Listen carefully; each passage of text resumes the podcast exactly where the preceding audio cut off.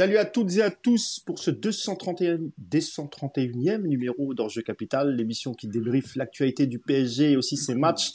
Aujourd'hui, ça va être surtout l'actualité parce qu'il y a eu un match amical, mais on va revenir dessus, euh, qui opposait le Paris Saint-Germain à une sélection All-Star d'Arabie Saoudite. Euh, mais tout d'abord, avant de commencer, euh, bah, je vais souhaiter déjà bienvenue à tous ceux qui sont sur le live, sur le chat, sur notre chaîne YouTube. Bienvenue à tous. Euh, et puis je vais aussi vous présenter mes camarades du jour. Aujourd'hui, on est en famille. Hein. Euh, c'est des visages que vous connaissez bien.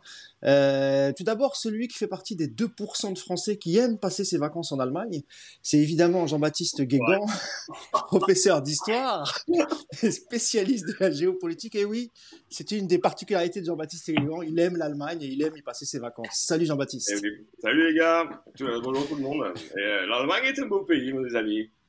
Ouais, ouais, ouais. Moi, c'est une destination curieuse pour les vacances, mais bon, euh, grand bien te fasse, mon ami. Hein. J'aime bien le Maroc, mais bon, euh, le Maroc, c'est trop chaud pour moi l'été. Il y a un peu plus de soleil qu'en Allemagne, c'est sûr. Mon deuxième camarade du jour, alors je ne sais pas s'il lui passe ses vacances en, en, en Allemagne, quoi qu'il est un peu plus bronzé que Jean-Baptiste, hein. c'est euh, Vincent Chandel, euh, fondateur de l'Observatoire euh, du sport business. Salut Vincent, comment tu vas? Bonjour, bonjour à tous, bonne année. Et puis, euh, oui, effectivement, je peux pas aller en Allemagne, je suis allergique euh, aux claquettes chaussettes. Donc, euh, ah oui. ah, ouais, c'est vrai. On va pas aller au Maroc alors. Hein non, au Maroc, il y a des claquettes, mais euh, vu les températures, on évite ouais. les chaussettes, je pense. Euh, et je connais bien le sujet. Voilà. Eh ben, bienvenue à toi, Vincent. Ça faisait longtemps et euh, avec vous deux, on va, on va essentiellement revenir sur la, sur les enjeux économiques hein, de cette, euh, de ce match mmh. amical en Arabie Saoudite. Et, et, puis je vous présente mon dernier camarade du jour. Hein, c'est le coach Yass, Yassine Amned. Salut Yass. Salut à tous. Comment ça va? Ça, bah, ça va, il n'y a, pas, a pas de match à enjeu en ce moment, donc ça va. tu t'es encore éclaté euh, jeudi, hein Ah bah écoute, le, le cirque continue, donc euh, on va continuer. Ouais, il y, a eu du, y a eu des buts, du spectacle, c'était incroyable. Ouais, c'était génial. Ah, ouais. Bah moi, j'ai pas vu le match, tu vois, je me suis épargné ça, euh, m'intéressait pas du tout. Mais on va quand même revenir dessus. On va quand même revenir dessus. Euh, bah, je le disais, on va, on va, on va évoquer justement ce, ce, ce, ce mini voyage du, du Paris Saint-Germain, euh, qui a d'abord fait une petite journée d'entraînement euh, ouverte au public à Doha, et puis le lendemain a, a fait un match contre une sélection euh, saoudienne qui était entraînée par, par Gallardo, hein, il me semble. Hein, c'est ça, Yacine, ouais. exceptionnellement. tout d'abord, Yacine, je t'interroge toi rapidement hein, sur sur le côté sportif du match. Hein. honnêtement, Yacine s'il n'y avait pas cet enjeu économique, c'est-à-dire les 15 millions d'euros à la clé, et notamment important pour le fair play financier, euh, normalement le PSG aurait dû se passer de ce, ce, genre de match parce que les matchs s'enchaînent, Yacine. Euh, le PSG a bientôt affronté le Bayern Munich en huitième de finale de, de, Ligue des Champions. Ils avaient l'opportunité d'avoir une semaine complète pour, pour s'entraîner, pour régler les choses qui n'allaient pas. Ça n'a pas été le cas et ça, et ça, a été un match qui a apporté euh, finalement très peu d'enseignements. Déjà, ce qui est bien, c'est que euh, à l'étranger, les, les, entraînements sont ouverts au public, pas en France. Donc c'est sympa de faire profiter euh, les Français de leur, de leur club. Euh, ensuite, il n'y avait, y avait pas d'enjeu. Ouais, y a, y a, tu perds deux jours, deux jours, presque trois d'entraînement.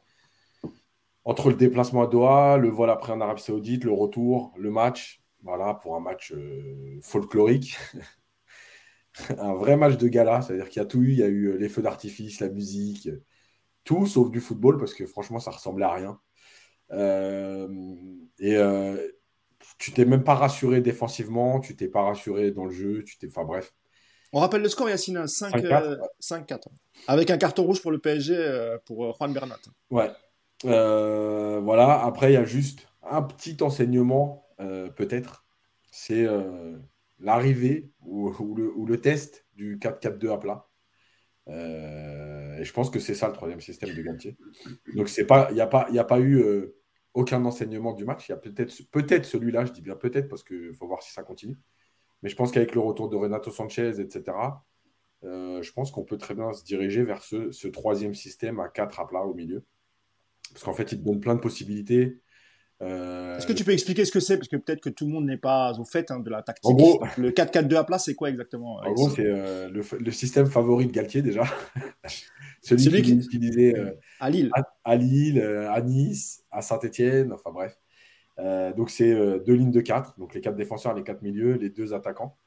Euh, et en fait, je pense que euh, ce système-là, je pense qu'on va pas être loin de, le voir euh, là les, prochains, les, prochains, les prochaines semaines et, notamment au Bayern. Parce qu'il te permet de défendre avec deux lignes de 4 plutôt compactes. Et, on sait que Paris joue avec un losange en ce moment au milieu et c'est compliqué à animer. Que le retour de Renato Sanchez, il peut te permettre d'avoir un joueur côté droit avec Hakimi. et Renato Sanchez avait été utilisé par Galtier comme ça à Lille. Euh, notamment dans un match en Ligue des Champions contre Chelsea, il avait été très très bon parce qu'il peut être sur le côté percuté, parce que ça peut lui permettre de rentrer pour libérer le couloir. Ça, t'offre quand même des, une animation différente. Tu peux aussi très bien avoir Mukele à droite et Hakimi plus haut si Renato Sanchez n'est pas prêt. Euh, et ça permettra à Hakimi d'être plus offensif et d'être moins posé sur la défense et Mukele d'être le, quatrième défenseur à droite. Euh, ça permet aussi d'avoir Neymar côté gauche qui peut après rentrer. Et, je rappelle que, par exemple, contre Dortmund, quand Paris avait éliminé Dortmund, c'était le système qu'avait utilisé euh, avec Neymar à gauche. Euh, donc voilà, en fait, il y a plein de choses. Et, en fait, ça, ressemble aussi, pour dire que ce n'est pas non plus complètement farfelu, ça ressemble aussi à ce qu'a fait l'Argentine à la Coupe du Monde, avec Messi et un attaquant. Et ces deux lignes de 4, euh, c'est comme ça qu'ils ont posé des problèmes à la France euh, en finale, euh, avec notamment Di Maria couloir gauche. Voilà, il y a, plein d'éléments qui, me laissent penser que ça va être le, prochain système et celui que, dont Galtier parle depuis le mois de novembre maintenant, parce que je rappelle qu'il a parlé d'un troisième système caché. voilà, maintenant on verra, mais pour le reste, évidemment qu'il n'y a, a, rien eu d'intéressant sur le terrain parce que parce que parce qu'il y avait trop de. Enfin, c'était vraiment trop un match folklorique. Merci euh, Yacine pour cette analyse pointue du système tactique euh, du 4-4-2 à plat. c'est toujours très compliqué ça à assimiler. Hein. Euh, sur les enjeux économiques, je vais revenir vers vous, messieurs, et je vais te donner d'abord la parole, Jean-Baptiste. on le sait, hein, c'est quand même un, événement, hein, le déplacement d'une équipe qatari, enfin qui appartient au Qatar, donc le PSG, en terre saoudienne. Est-ce que déjà tu peux rappeler pour ceux qui n'étaient pas au courant que les relations étaient euh, très très mauvaises entre ces, les relations diplomatiques évidemment entre ces, ces, deux pays et qu'on a on a commencé à avoir un, réchauffement euh, lors de cette euh, dernière Coupe du Monde qui s'est déroulée à, à, Doha. Et on a même vu l'émir lors de la victoire de l'Arabie Saoudite face à l'Argentine brandir le drapeau saoudien, chose qui était impensable il y a encore un an, Jean-Baptiste. Exactement, en 2017 commence une crise qu'on appelle la crise du Golfe, hein, qui se traduit par un blocus et une tentative euh, par l'Arabie Saoudite de littéralement renverser la dynastie altani qui est au pouvoir au Qatar. Donc ça tend un peu les relations. Hein. Et jusqu'en 2021, euh, le Qatar est isolé et il faut attendre euh, finalement une négociation au plus haut niveau entre Mohamed Ben Salman et Saoudien, l'émir Al-Thani et puis MBZ, Mohamed bin Zayed, qui est aujourd'hui à la tête de la Fédération des États des Émirats Arabes Unis pour que ça se calme, c'est les accords d'Agoula. Donc, euh, contexte vraiment compliqué. Et imaginez qu'un an après, d'abord, euh, ils soient tous pour le match d'ouverture présents en tribune d'honneur euh, avec MBS, donc Mohamed Ben Salman, le saoudien, qui porte les couleurs du Qatar autour du cou, et Al Thani qui fait la même chose avec le drapeau saoudien. C'était de l'ordre de l'inimaginable. Donc, ça veut dire aussi que le foot sert à faire de la mise en scène. Ça permet aussi justement d'avancer ça. Là, avec ce Winter Tour qui a duré à peine deux jours, euh, on a vu le PSG revenir euh, finalement à Doha, donc faire ce qu'ils font d'habitude, c'est-à-dire s'en servir pour euh, montrer l'image du pays et a fortiori post-Coupe du Monde. Donc ça, c'était intéressant. Et le fait d'aller disputer un match à Riyad, ça permet aussi pour le Qatar de se positionner finalement non pas comme un rival direct de l'Arabie Saoudite, mais comme finalement un partenaire. Et ça, c'est vraiment, vraiment étonnant parce que en faisant jeu euh, finalement de ce match amical. On a eu la, la dernière fois, et c'est même je crois l'une des premières, où on voit les quatre grandes stars ensemble, c'est-à-dire Messi, Neymar, Ronaldo et puis Mbappé, dans un match qui avait objectivement aucun intérêt, mais qui a été mis euh, en scène de manière euh, affolante. On avait l'impression que c'était une finale de Ligue des Champions. À la fin, ça s'est terminé par une remise de trophée. Je crois que c'est la première fois que dans un match amical, avec un match, on a un trophée comme ça, c'était produit ridicule. Euh, mais ce qui était intéressant, c'est de voir ce qu'il y avait autour. Euh, on a vu le prince saoudien venir à la fin. On a vu Turki Alchek, qui est l'une des figures du foot euh, saoudien et propriétaire d'Almeria en Espagne, être celui qui accompagnait Nasser Al-Raifi au moment du match. Et là, on a vu exactement ce que le foot permet de faire, en tout cas dans le golf, c'est de mettre en scène ces relations internationales, les relations que vous avez avec vos voisins, et puis se servir du sport pour finalement faire du co-branding, parce qu'on est aussi là-dessus. C'est-à-dire que là, les deux marques pays, euh, Qatar et Arabie Saoudite, se sont associés via leurs deux clubs euh, pour ça, avec euh, une petite dédicace au maillot de la sélection saoudienne, la Riyad Special Team. Là, on avait l'impression que c'était des cosmonautes euh, qui s'étaient préparés pour une fête de fin d'année. C'était assez ridicule. Je crois que c'est la première fois que je vois un maillot comme ça à ce niveau-là, aussi pitoyable. Il est taquin, Jean-Baptiste, il est taquin. euh, Vincent, je me tourne vers toi sur, sur, sur la partie économique. Hein, on, on, sait, hein, c'est pas un déplacement gratuit. Euh, évidemment, l'Arabie Saoudite a dû payer euh, pour, pour faire venir euh, le, le, PSG euh, face à cette sélection euh, saoudienne. on parle de 15 millions d'euros, je crois, entre 10 et 15 millions d'euros, Vincent, qu'aurait, empêché, empoché pardon, le, Paris Saint-Germain pour, pour, ce, pour ce match à, à Riyad. C'est, on a l'impression qu'ils n'ont pas pu s'en passer de ce match, Vincent, parce que on sait qu'il y a toujours cette épée de Damoclès sur la tête du PSG euh, concernant le fair play financier.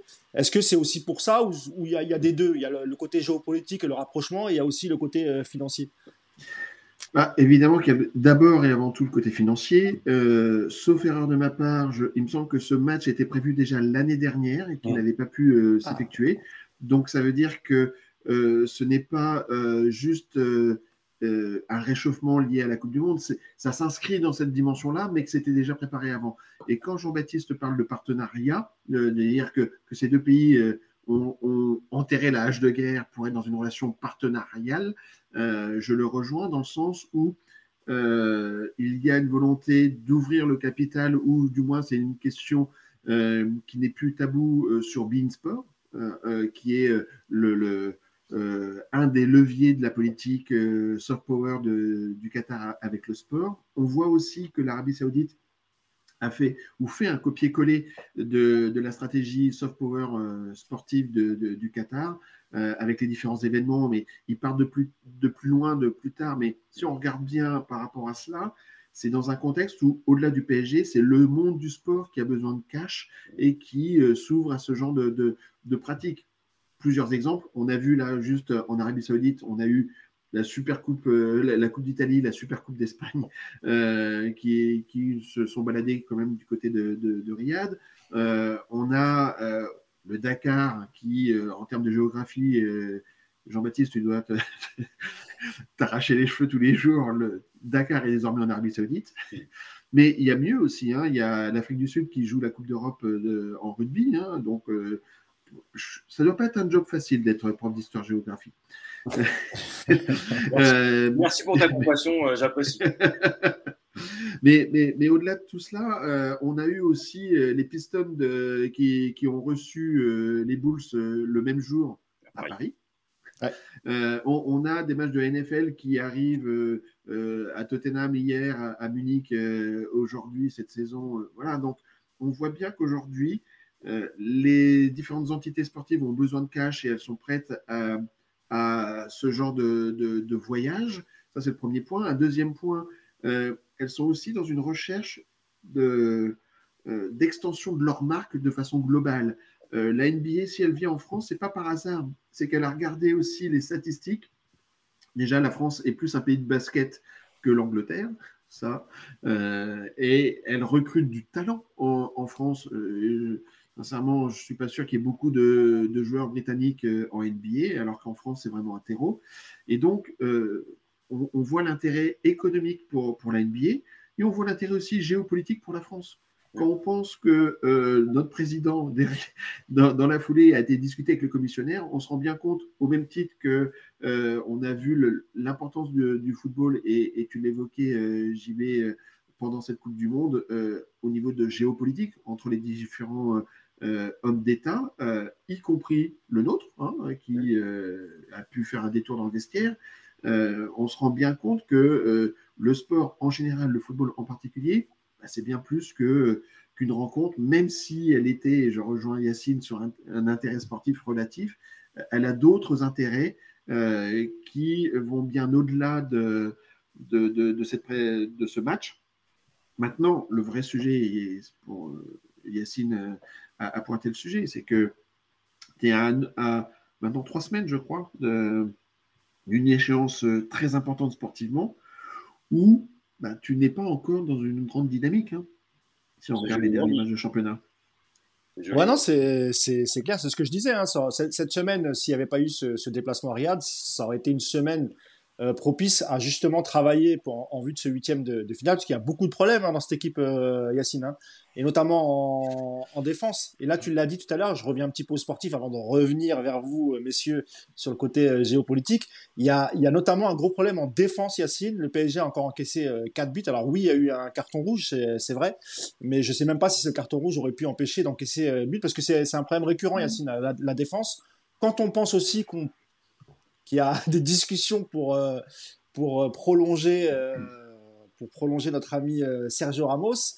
La, la, défense, ça fait peur, Yacine. Hein ouais, ça, ça fait peur. Et en fait, la défense individuellement, elle fait peur. L'animation défensive de toute l'équipe, elle fait peur. et tu as pris 4 buts contre. déjà, tu as repris des buts sur coup de pied arrêté et sur des centres. Donc, c'est quelque chose de récurrent. C'est pas, pas nouveau. Euh, et, on n'est pas là à se dire, bon, ok, ils ont décidé. Enfin, c'était un match folklorique et ils n'ont pas joué à fond. Tu as pris les mêmes types de buts que tu prends toute l'année. Euh, et tu t'es pas rassuré et tu as pris 4 buts contre euh, Luis Gustavo, contre, enfin bref, es des enfin, c'est une équipe de All-Star de Riyad, des joueurs qui sont déjà en pré-retraite voilà, c'est franchement en ce moment c'est très compliqué et c'est vrai que cette semaine elle aurait pu être bien pour un puisque Galtier dit qu'il y a euh, des problèmes athlétiques avec le retour de la Coupe du Monde. Bah, déjà remettre les joueurs à niveau avec une semaine complète de travail. Tactiquement, tu aurais pu retravailler des choses euh, et finalement tu te retrouves à, perdre deux à trois jours pratiquement euh, dans les voyages, dans un match amical comme ça. Voilà, il n'y y a, a rien, de, en tout cas dans l'organisation il n'y a rien d'intéressant sportivement voilà, qui peut t'apporter. Et notamment dans la pratiquement dernière semaine où tu avais 7 jours. Parce qu'après, ben, on va rentrer encore une fois dans les semaines à, à, deux, à deux, matchs par semaine. Euh, voilà, c'était pratiquement ta, la dernière fois que tu pouvais préparer quelque chose tranquillement une semaine entière avant le Bayern. Tu as décidé d'aller faire de l'argent. Encore une fois, moi, je, je, je, je comprends la situation. Et, et, comme le dit Vincent, en fait, on est aussi dans une, ultra mondialisation du foot. On voit bien quand même que là, par exemple, pour l'été prochain, on voit que le PSG euh, avait décidé au départ de s'orienter vers les États-Unis, que euh, l'Asie est en train de faire le forcing pour récupérer le PSG. donc il y a des montants. C'est aussi le monde d'aujourd'hui. Tu es obligé d'exister économiquement. donc il faut aller chercher là où tu peux.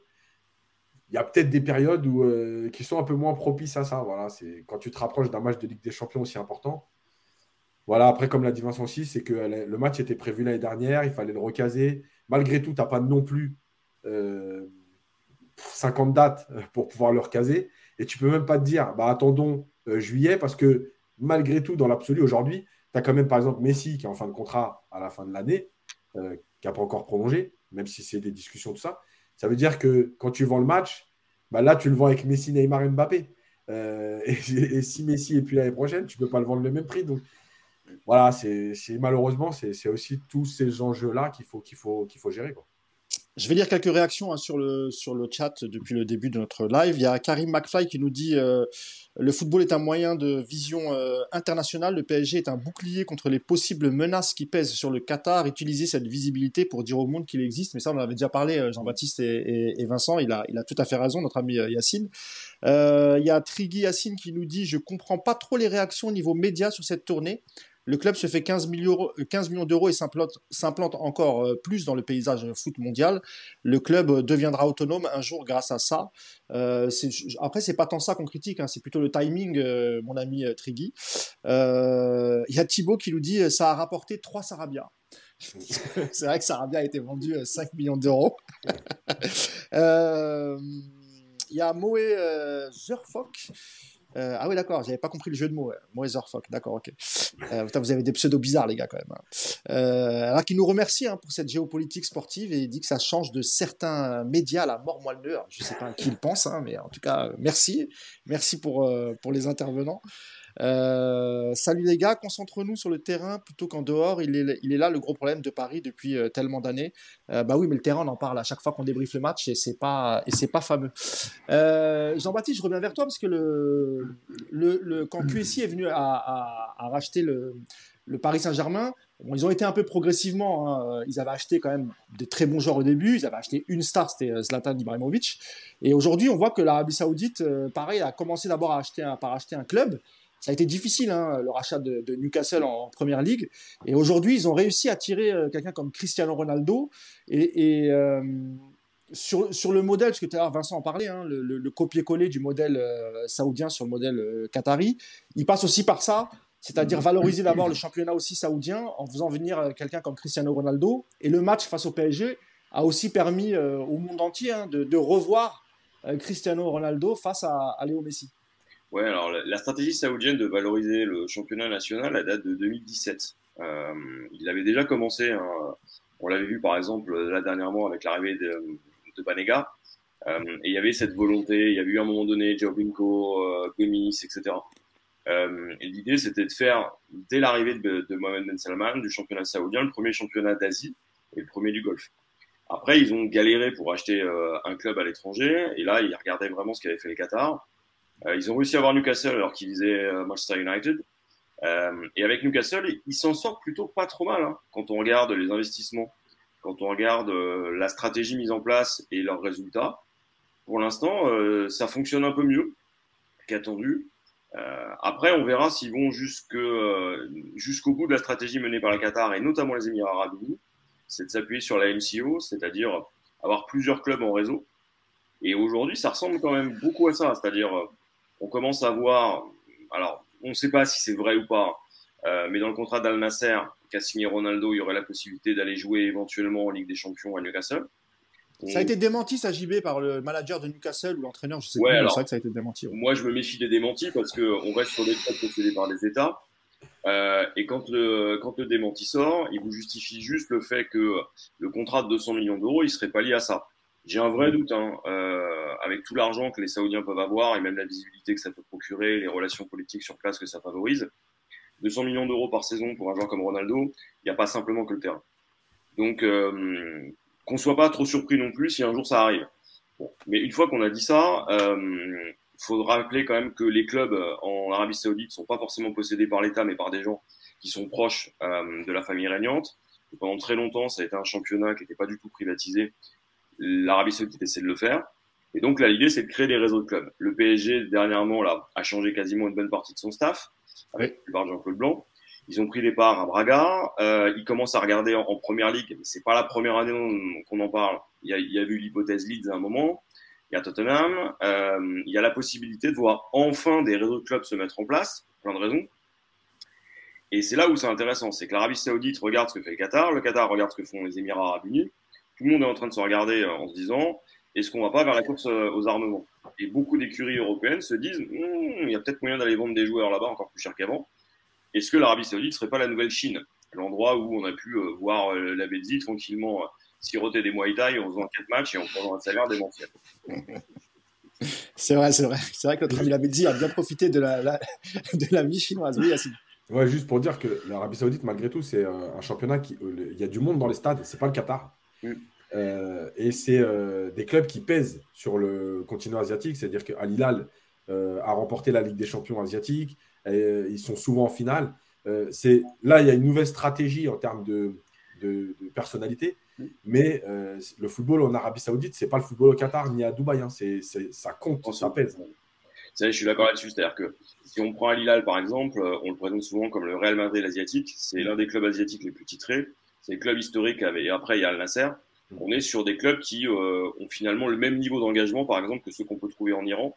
Euh, ou euh, finalement avec les grands clubs égyptiens, si on veut vraiment faire une comparaison, on est sur le même niveau, hein. à la fois de performance, de palmarès et, euh, et comment dire, de capacité à rassembler les gens.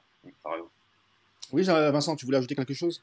Oui, à, peu près ce que vient de dire Yacine, c'est-à-dire qu'en fait, la, différence dans ce copier-coller, c'est que jusqu'ici, l'Arabie saoudite ne, ne considérait pas l'action du Qatar ou, de Dubaï réellement parce qu'ils ont un marché entre guillemets, autosuffisants. Il y avait une taille de marché suffisante pour se concentrer sur leur propre championnat. Ouais, ils sont 30 millions. Hein.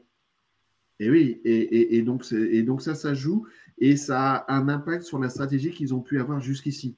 Effectivement, là aujourd'hui, euh, ça tend à s'accélérer euh, parce que aussi, euh, ils se lancent dans le, soft power du sport tardivement par rapport aux autres. Et quand tu veux avoir une Coupe du Monde, des Jeux Olympiques et autres, bah, tu as le, mécanisme, le, mécanisme des candidatures qui, te repousse un peu plus loin. Et puis après, il va falloir trouver euh, des alliés. Euh, gardons à l'esprit que Cher Tamim, lui, il était membre du, conseil d'administration du CIO très jeune. donc, il y, a, un retard par rapport à, cela pour l'Arabie Saoudite, qu'elle a su combler avec des événements qu'elle a pu acheter plus, plus rapidement. Hein, à partir du moment où la, Ligue italienne, la Ligue espagnole et autres ont des difficultés économiques, on peut très vite euh, organiser des matchs euh, et ça, ça se fait. Mais quand on est dans un mécanisme de candidature, bah oui, ils voudraient avoir la Coupe du Monde, ils voudraient avoir les JO. Ça, ça va leur prendre du temps et ils ne les auront pas avant 2030, 2032, 2034 et plus. Quoi. Euh, juste une question pour revenir à Newcastle, Jean-Baptiste, tu en parlais tout à l'heure. alors je ne sais pas combien ils sont au classement aujourd'hui, Newcastle. Peut-être que tu le sais, Yacine, et tu pourras. Ils sont troisième?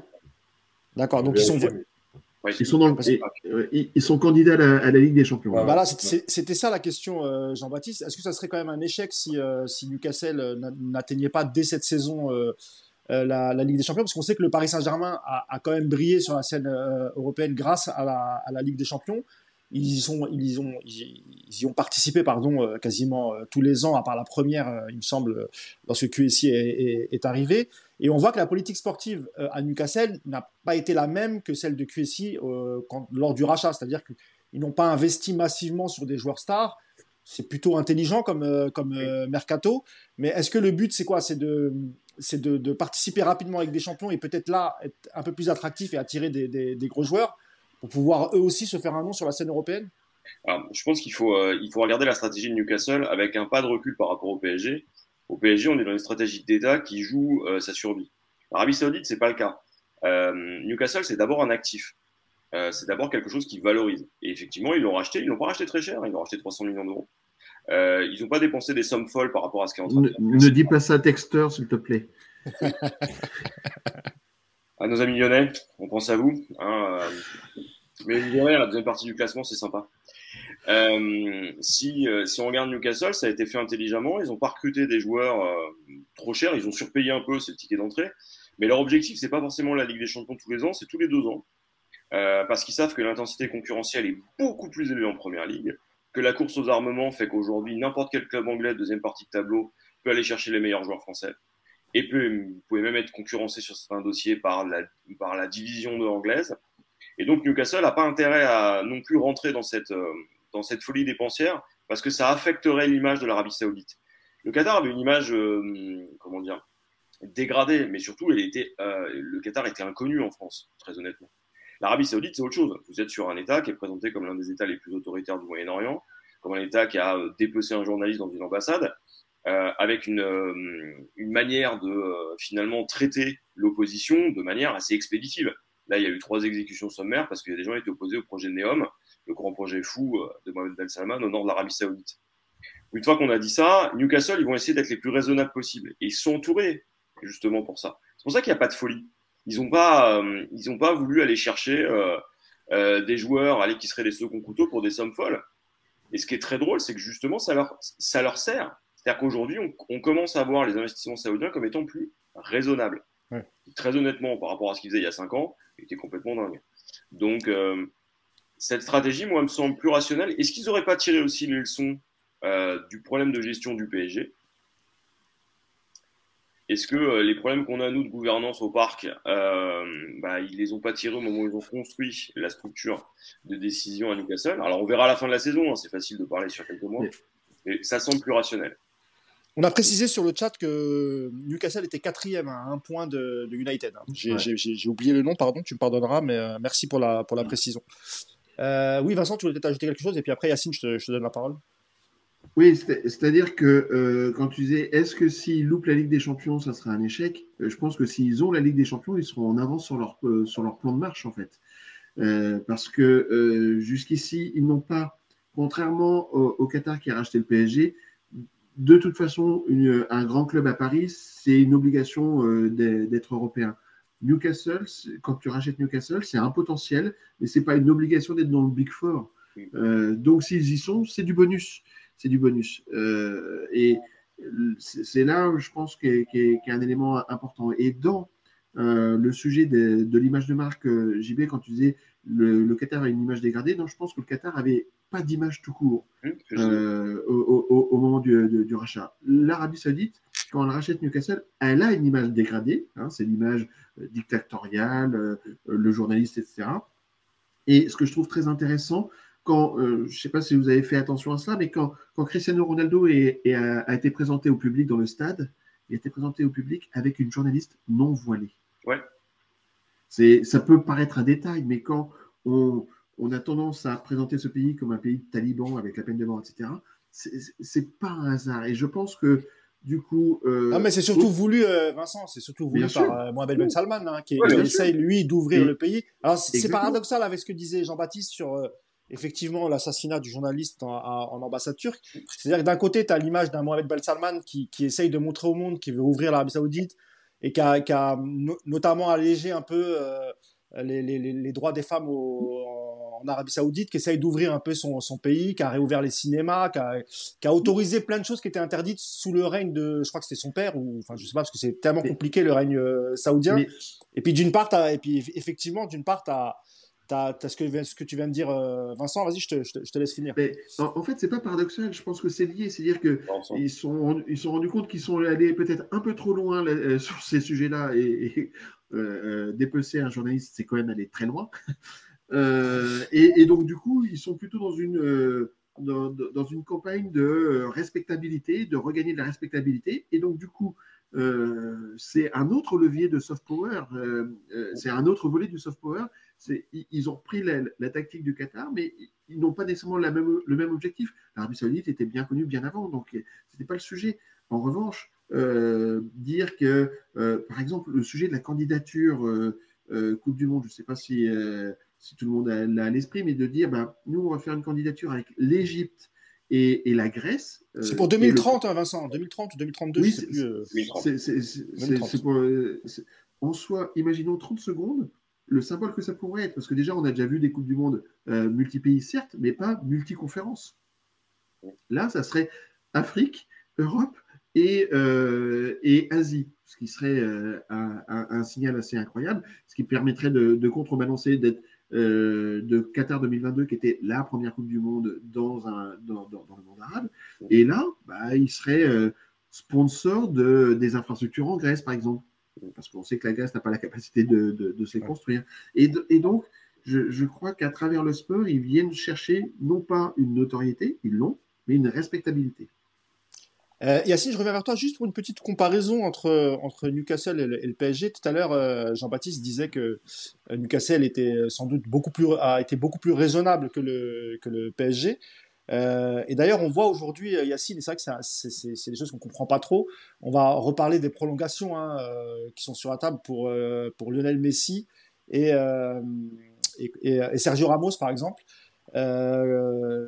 comment, tu, comment tu vois les choses Surtout que Newcastle, on vient de le dire, hein, quelqu'un sur le chat nous l'a précisé, ils sont quatrième euh, pas avec un effectif pléthorique, hein, Yacine. Je pense que tu connais un peu cette équipe de, Newcastle, avec un entraîneur qui est pas non plus. Ils n'ont pas été chercher un Guardiola ou un, ou Klopp. Et, c'est vrai que c'est peut-être ce qui manque aussi au, Paris Saint-Germain, euh, depuis, euh, que QSI est là. Ce côté un peu raisonnable. Pas forcément, tu vois, pas, forcément aller chercher toujours du bling-bling, mais peut-être des joueurs qui vont se fondre dans un collectif. Et ça, on, a l'impression qu'on ne sait pas faire ça, Yacine. Ce que peut-être Newcastle est en train de réussir avec l'Arabie Saoudite. Ouais, alors il y, a plusieurs choses. La première, c'est que ne faut jamais oublier que l'Angleterre, euh, pour les Anglais, le championnat anglais, c'est au-dessus de la Ligue des Champions. Oui, euh, donc, euh, participer à la Ligue des Champions, ce n'est pas une obligation. Si tu le fais, c'est bien. Si tu la gagnes, c'est bien. Mais le championnat anglais a plus de valeur que la Ligue des Champions. la deuxième chose, c'est que les Anglais ont, récupéré le, retard qu'ils avaient, entre guillemets, quand je dis le retard, c'est à l'échelle anglaise, sur les droits télé à l'étranger. Euh, donc, il y a encore plus d'argent dans les droits télé en Angleterre qu'il y en avait, euh, y en avait avant. Et il ne faut pas oublier que ces droits télé viennent aussi du fait que la Première Ligue est diffusée partout. C'est le championnat qui est le plus regardé. Ce qui veut dire qu'en fait, ta visibilité, là où le PSG a besoin de, la Ligue des Champions pour avoir la visibilité, en fait, euh, Newcastle n'a pas besoin. et c'est donc une stratégie qui est totalement différente. et ensuite, tu as effectivement, je pense moi qu'il y, a le soft power et, la comparaison avec le Qatar, elle est importante parce que euh, je pense qu'ils viennent avec cette idée de ne pas marcher sur les autres en disant on va acheter des stars euh, et on va vous écraser avec notre argent, mais plutôt de construire euh, proprement, correctement, on va dire, même s'ils ont les moyens, en le faisant, voilà, en gros, étape par étape, sans, sans aller trop vite et sans, encore une fois, faire comme, comme le Qatar, c'est-à-dire marcher, genre en gros, on achète Zlatan, on achète Messi, on achète Neymar, on achète Mbappé. Nous, on prend les meilleurs et on va vous montrer, tu vois. Eux, ils ont une stratégie parce que, mais encore une fois, hein, ça vient aussi du fait qu'ils achètent en Angleterre. Euh, si tu achètes en France, euh, s'ils avaient racheté, euh, je dis n'importe quoi, Lyon ou Bordeaux, ils auraient été obligés d'avoir une stratégie légèrement différente parce que la visibilité du championnat de France, c'est pas la même. Parce que la compétitivité du championnat de France, c'est pas la même. Donc, euh, voilà, ils, sont, ils, ont, ils ont trouvé le bon club parce qu'ils ont aussi acheté un club. Ils n'ont pas acheté Stoke City. Hein. Newcastle, c'est un club historique. Oui, un, un très beau stade. Voilà, un très beau stade. une, vraie, une vraie fan base, beaucoup, de supporters. Donc, voilà, tout ça, je pense qu'eux ont, ont adopté une stratégie différente parce qu'ils peuvent le faire, mais une stratégie aussi qui peut-être plus, pas dire plus intelligente parce qu'en fait, il n'y a pas de plus intelligent, mais euh, euh, ils ont le temps en fait. Voilà. Encore une fois, ils oui, puis comme tu le disais, Yacine, c'est peut-être aussi déjà plus important pour eux déjà d'exister d'abord en première ligue. Mm. Et après, peut-être euh, essayer de faire un, un, coup en Ligue des Champions. Je vais lire quelques réactions. Euh, alors j'ai vu déjà, il y a, quelqu'un qui est pas content, euh, monsieur, parce que il dit j'ai l'impression d'être sur CNews. Alors je crois qu'il a pas trop aimé les critiques sur euh, sur l'Arabie Saoudite. Je sais pas pourquoi. C'est Alain Philippe. Bah écoute, dis-nous hein, pourquoi tu as l'impression d'écouter CNews, mais j'imagine que c'est un lien. Voilà, bah, le même Alain Philippe qui dit Jean-Baptiste est dans les clichés. Donc je crois que vraiment qu'il parle de, ce que tu disais sur le régime saoudien. Ça n'a pas l'air de, lui plaire, mais tu as le droit de, l'exprimer. Puis euh, si tu veux en dire plus, Jean-Baptiste se fera un plaisir de, te répondre. Euh, il y a Tigui Yassine qui dit ce qui est surtout intéressant, c'est le style de jeu de Newcastle avec euh, Eddie Howe. Il y a un travail de fond très bonne qualité qui est fait. Euh, à en faire pleurer coach Yacine. bon, il a l'air de bien connaître notre ami Yacine, il a l'air Yacine sur le chat, pardon, qui a l'air de bien connaître cette équipe de de, de Newcastle. Ouais, et euh, j'ai vu un autre, euh, j'essaie de retrouver son nom, pardonnez-moi, mais il y a tellement de commentaires. j'ai vu un, un, commentaire qui était assez amusant qui dit vous vous rendez compte que d'un côté il y a Cristiano Ronaldo qui est entraîné par, euh, Rudy Garcia et, de l'autre Léo Messi qui est entraîné par Christophe Galtier. c'est vrai que 2022 c'est un peu c'est un peu sur, euh, surréaliste. Euh, Une dernière chose concernant euh, comparaison Arabie Saoudite Qatar Vincent parce que tu avais fait un tweet avec ton compte Twitter l'observateur du sport business c'est sur les compagnies aériennes. alors on sait que Qatar Airways a joué un grand rôle hein, avec le, Paris Saint-Germain euh, et, a aussi sponsorisé pas mal de, maillots en, Europe. Et, je ne sais pas si tu as le tweet, Yacine, si tu peux le mettre, euh, parce que je crois qu'on l'avait incorporé. Euh, il semblerait qu'aussi, pareil, hein. Dans le dans l'esprit des Saoudiens, ils aimeraient aussi faire ça avec leur compagnie aérienne. Voilà, il y a les, il y a les chiffres, il y a, il y a les chiffres qui s'affichent et le tweet que tu avais mis. il y a un vrai, il y a une, vraie, euh, voilà, il y a une vraie ressemblance pardon, entre, les, entre les deux politiques. Bah, elle n'y est pas encore, mais je ne serais pas très étonné que Saoudia ou euh, Eria, la, nouvelle compagnie euh, saoudienne, apparaissent sur des maillots prochainement. effectivement, le, Qatar avait commencé avec le Barça le, Bayern, qui était très critique, euh, a fait un deal aussi avec l'aéroport de, Doha. Euh, il y a Boca Junior. Euh, donc oui, il y a une vraie, politique de sponsoring et de présence. quand on parle de stratégie soft power, vous avez effectivement le rachat d'un club, vous avez aussi du sponsoring, vous avez aussi des droits télé avec Beansport. Et on voit que le, Qatar a, su agir sur tous les, sur tous les leviers. je voulais juste faire une petite parenthèse sur ce que disait Yacine aussi par rapport à l'Angleterre. Gardons aussi à l'esprit dans la stratégie plus soft de, de l'Arabie Saoudite avec Newcastle qu'ils euh, ont eu du mal à racheter Newcastle par rapport euh, à la Ligue anglaise et qu'il a fallu montrer patte blanche. Et, je pense qu'ils euh, ne peuvent pas non plus braquer et faire un hold-up de tout en Angleterre. C'était assez compliqué ce, rachat. Moi, je me rappelle d'une émission qu'on avait faite ensemble avec, avec JB et toi aussi.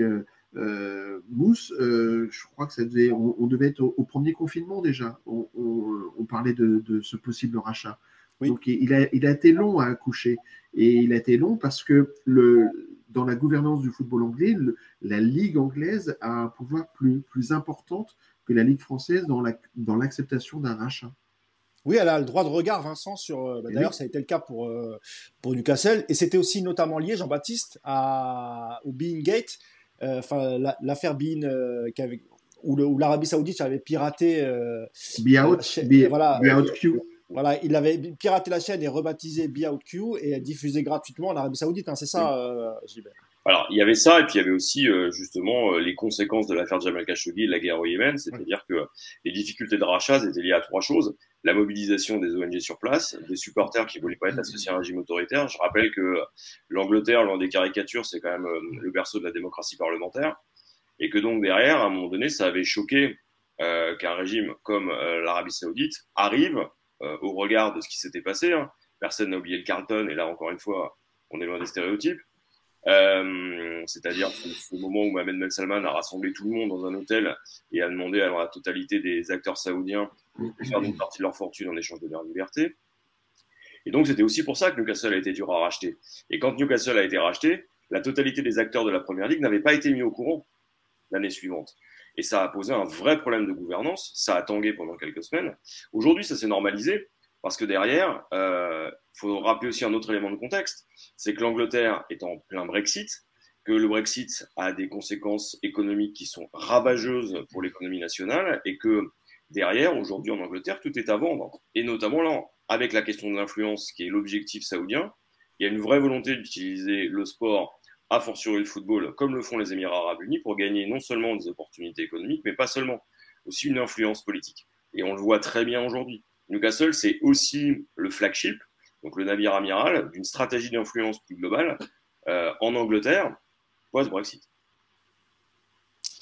Eh ben merci, euh, messieurs. Ben, je pense qu'on a fait un peu le, tour. Une dernière question, euh, Jean, Jean, Jean-Baptiste et, Vincent. Est-ce que on risque à l'avenir de voir de plus en plus de, de, de, de partenariats comme ça entre l'Arabie Saoudite et le, et le, Qatar maintenant que ça va un petit peu mieux Est-ce qu'on peut imaginer, je sais pas moi, une tournée d'équipe saoudienne au Qatar ou bien le PSG qui irait faire une tournée en hiver, ce qu'elle a l'habitude de faire à, à Doha, elle n'a pas parce qu'il y a la Coupe du Monde. Mais est-ce que selon vous, on risque de voir de plus en plus de choses comme ça? Moi, je crois que oui.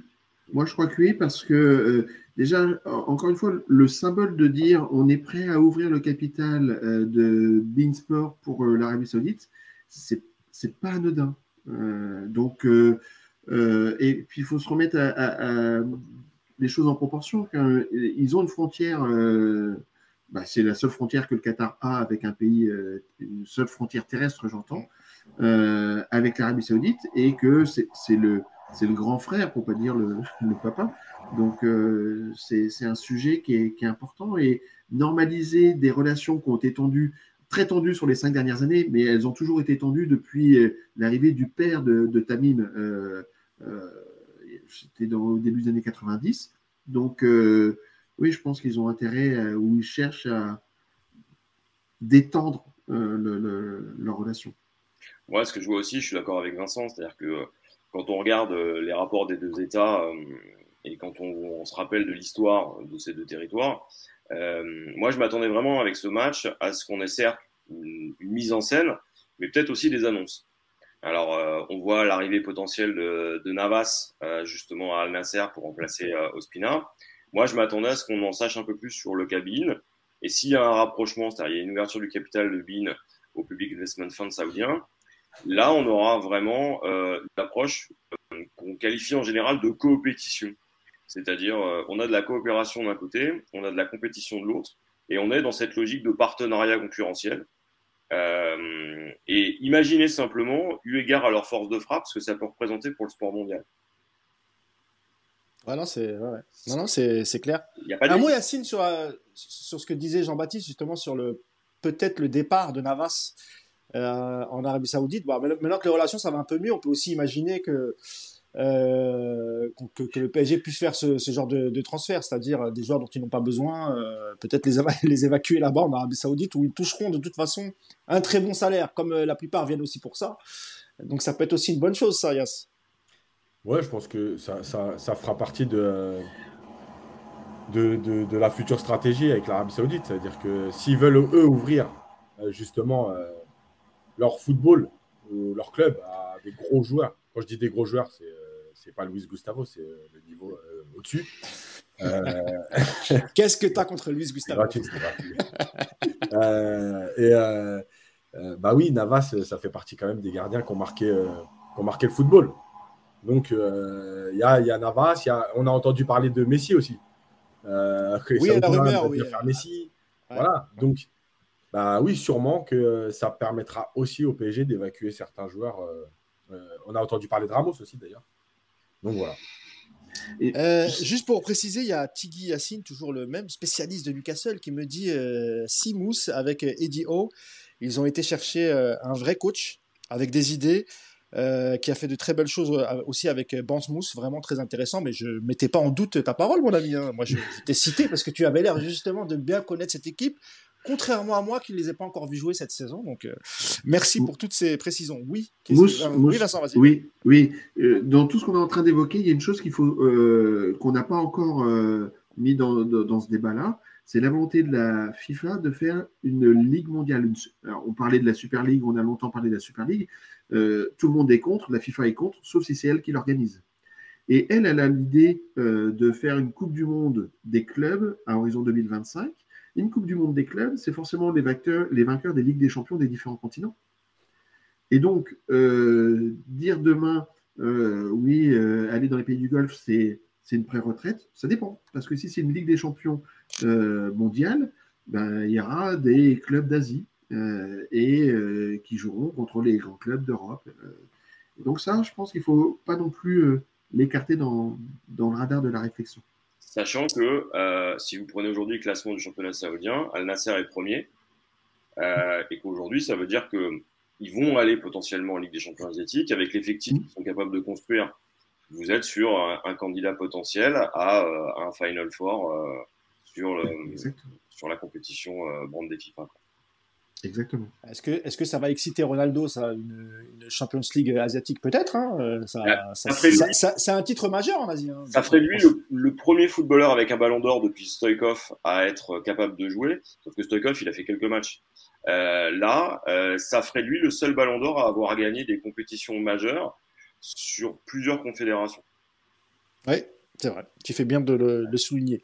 Euh, bah, je crois qu'on a fait le tour hein, sur, euh, sur cette mini tournée en Arabie euh, Saoudite. Maintenant, on va aborder un sujet qui divise les supporters parisiens, messieurs, c'est le Parc des Princes.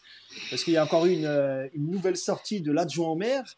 je ne sais pas si Yacine, on peut mettre d'abord l'extrait de, ce qu'avait dit l'adjoint au maire de, Paris, voilà, c'est Emmanuel Grégoire qui nous dit, ah, si tu peux le lire Yacine, parce que moi, je, comme je suis sur mon téléphone, je vois pas du tout. Mais, mais je crois qu'il y avait d'abord une déclaration avant celle-ci. Hein, je sais pas si. Alors attends. Je sais laquelle tu veux. Euh. Ouais, et ça, je pense que c'est la conclusion. Alors, euh, il y a eu une conférence de presse, messieurs, hein, je ne sais pas si vous l'avez suivi ou vu. Je crois que c'était mardi dernier, euh, conférence de presse à la mairie de, Paris. Je crois qu'il y, a plein de sujets qui ont été abordés et il y a aussi le sujet du, du Parc des Princes. Vas-y, Yacine. Il y a peut-être celle-là Ouais, c'est ça. Ouais. Ah non, ça c'est alors ça c'est celle de Vincent ça. ça c'est ça c'est celle de Vincent. Nous, celle qu'on cherche c'est celle de de Monsieur Grégoire, l'adjoint maire. Euh, pour le PSG. Hein. Non, je ne l'ai pas. Ah, bah écoute, c'est pas grave. en gros, il disait que, que lui n'imaginait pas. C'est peut-être celle-là, c'est celle-là. Euh... Oui, voilà, c'est ça. Bah, bah. Bah, je te laisse la lire, Yacine. Il n'est pas envisageable que le PSG joue ailleurs qu'au Parc des Princes. Nous sommes très favorables à l'idée de soutenir le programme d'agrandissement et d'investissement du parc. Euh, l'élu estime donc tendre la main au PSG en proposant à la direction du club de résilier de façon euh, anticipée la convention d'occupation du domaine public qui le lie à la ville depuis 2013 jusqu'en 2043 et de la renégocier, quitte à faire courir le contrat sur plus longtemps et à faire baisser la redevance pourtant jugée basse par la majorité. En échange, le club devra prendre en charge l'intégralité des travaux qu'il souhaite réaliser pour agrandir le Parc des Princes. Euh, il n'y a pas d'autre plan et le Parc des Princes mériterait d'être réhabilité pour être à la hauteur du potentiel du PSG. Jean-Baptiste, je me tourne vers toi. Euh, alors, ces déclarations du, maire adjoint, c'est quoi? C'est de la provocation. Donc, on, rappelle que le PSG, lui, souhaite euh, acheter le Parc des Princes. Il y a eu des chiffres qui ont tourné, on parle d'une somme de 40 millions d'euros, euh, ce à quoi la mairie a rétorqué que c'était dérisoire et c'était le prix, euh, ils avaient ironisé sur le prix de, de, Paredes, il me semble. Euh, et là, aujourd'hui, on voit que, en gros, si je comprends bien, c'est que la mairie de Paris pourrait aider financièrement le PSG à, à, à, faire ses travaux d'agrandissement, d'assainissement, parce qu'il y a aussi le problème du toit, qui paraît-il est très dangereux. Pas euh, financièrement, hein. pas, financièrement dans, pas financièrement dans ce qu'il dit. Hein. Ah d'accord, bah, bah, tu vas préciser Jean-Baptiste et puis après tu me diras euh, Vincent. Bah, ce qu'on voit avec la mairie de Paris aujourd'hui, c'est qu'elle est, elle est coincée. C'est-à-dire qu'elle s'est même coincée toute seule. C'est-à-dire que ça négocie depuis des années pour que euh, le PSG rachète le Parc des Princes. Et initialement, le projet de QSI, c'était de reprendre le Parc des Princes, d'aménager complètement l'esplanade et d'avoir un stade moderne à l'horizon 2023-2024. Bon, systématiquement, la mairie de Paris a décalé. Donc à un moment donné, bah, tu continues à négocier parce que c'est un acteur, c'est un actif symbolique, le parc, dans un endroit qui est extrêmement politique, c'est le 16e arrondissement de Paris. Donc on fait pas n'importe quoi là-bas, a fortiori quand on est dans une équipe municipale compliquée. Sauf que là, à un moment donné, bah, le club est confronté à une chose, c'est que tous ses concurrents ont des nouveaux stades, ont des revenus euh, en termes de droits et en termes de revenus match qui sont, plus élevés, donc le PSG recule et euh, bah, vous êtes confronté à un actif qui vieillit. La durée de vie du béton, c'est à peu près une cinquantaine d'années, et en l'occurrence, le Parc des Princes arrive dans cette fenêtre-là. Et donc derrière, quand vous allez au parc, bah, il suffit de regarder l'état des piliers. Et aujourd'hui, vous êtes face à un vrai problème de sécurité. C'est-à-dire que normalement, vous êtes obligé, comme dans le cadre de la rénovation du périph', de moderniser le stade. Et donc derrière, de le rénover. Or, ça coûte très cher. Et donc, la proposition du PSG, c'était de faire euh, un prix d'achat limité et de reconstruire complètement le stade. Faut se rappeler que le Real, par exemple, a lâché, je crois, dans mon souvenir, plus de 800 millions d'euros pour avoir le nouveau Bernabeu. Et la, et la, somme évoquée par le PSG, il me semble, d'investissement pour justement réaliser tous ces travaux, c'était de l'ordre de 500 millions d'euros, euh, Jean-Baptiste. Et l'idée, c'est de porter euh, la capacité du stade à minima euh, sur le même modèle que le Juventus Stadium, c'est-à-dire au moins 60 000, probablement 50, pour avoir une jauge assez élevée, augmenter aussi surtout l'espace des loges qui rapporte le plus de revenus. D'accord? Bon, vous avez une jauge très simple. Hein, euh, les, euh, les, les, hospitalités liées euh, aux loges, en gros, c'est entre 10 et 20% des places, mais c'est souvent plus de 50% de revenus, voire 80% dans certains stades. Et donc, on est sur cette logique-là.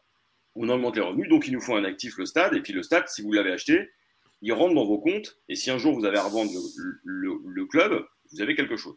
Le problème de la mairie de Paris, c'est qu'elle a voulu faire la maline, comme à chaque fois, euh, en, se positionnant, en faisant de la com, en disant non, non, le stade n'est pas à vendre.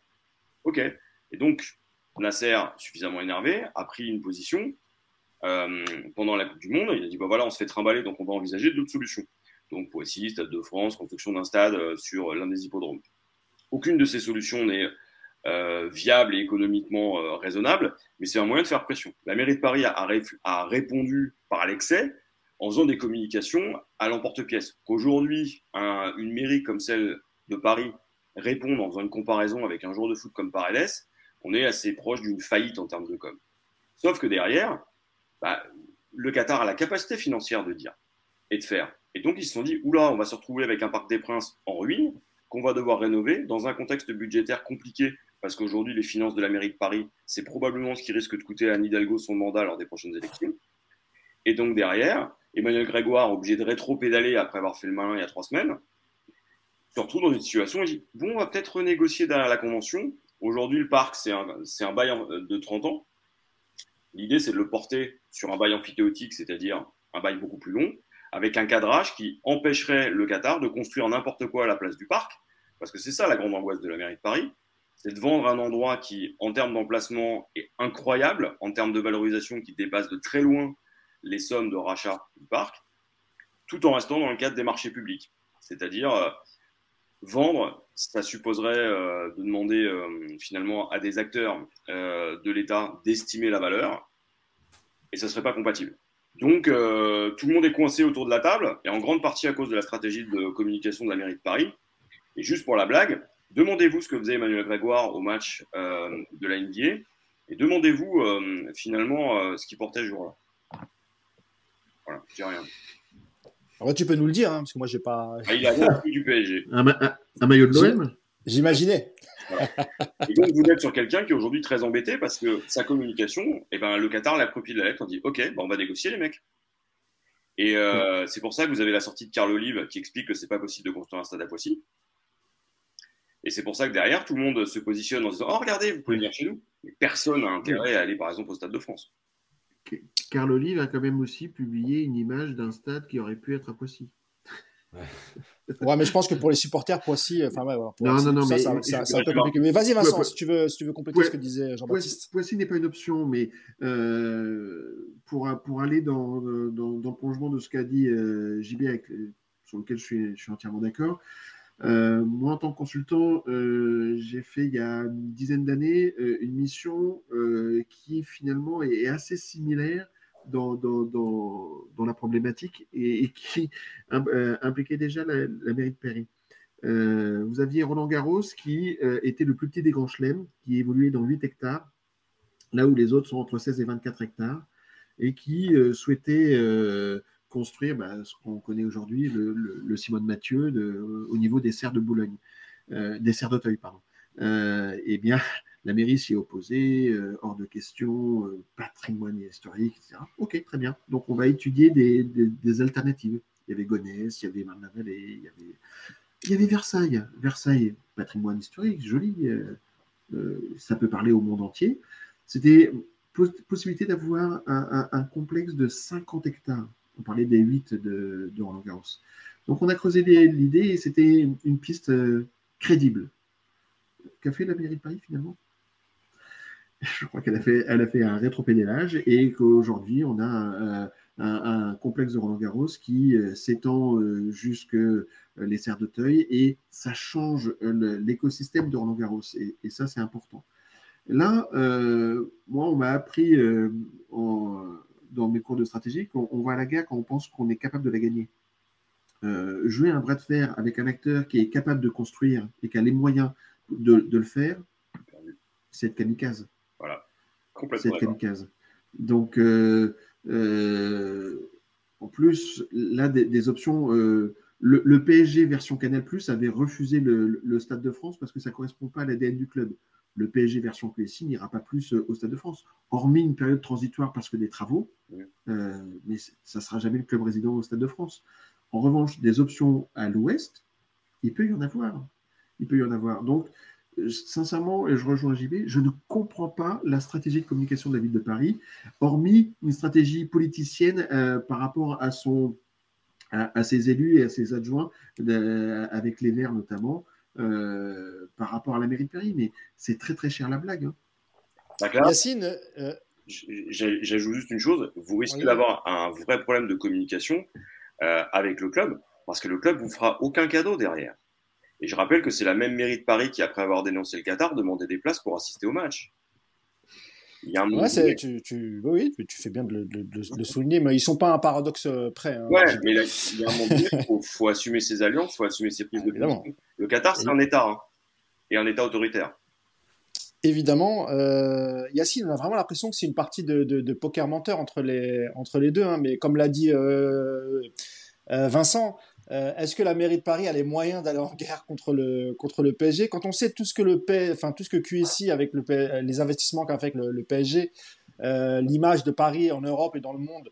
Euh, je parle au niveau football, Yacine. Hein. Même si le PSG a toujours eu une histoire européenne hein, et notamment dans les années Canal+, ça a été moins le cas dans les années 2000. Et puis après, avec l'arrivée de QSI, effectivement, euh, euh, il y a eu des matchs, euh, il y a eu quand même des très bons matchs en Ligue des Champions. Paris a battu toutes les, toutes les capitales d'Europe, toutes les grosses écuries d'Europe. Et on a l'impression, Yacine, que la mairie de Paris ne. Voilà, quand elle peut, elle surfe, sur le succès du PSG. On l'avait vu notamment avec la présentation de Neymar, etc. Et même Zlatan Ibrahimovic. Hein. On rappelle que la présentation s'était faite au, Trocadéro et là aussi ça donnait encore une, belle image de la ville de, Paris. On ne comprend pas très bien la stratégie Yacine d'Anne Hidalgo. Et, d'un côté, on a Nasser Al Khalifi qui a l'air très ferme. Et, il faut aussi expliquer, Yacine, que le PSG a besoin d'agrandir le parc pour plusieurs choses, hein, pour plusieurs raisons. D'abord, parce qu'il y, y, y a, un grand, il y a une grosse demande, hein, et on le voit avec les problèmes avec euh, Ticket Place, et ça fait augmenter, euh, ça fait augmenter les, les, les, prix des places, et, et, aussi parce que tous nos rivaux européens, ils ont tous des stades à minimum 60 euh, 000 places. Il n'y a que le PSG qui a, qui a, qui a je crois que c'est quoi, c'est 45 000 places maximum, Yass. Hein 47, je crois, en tout. 47, ouais.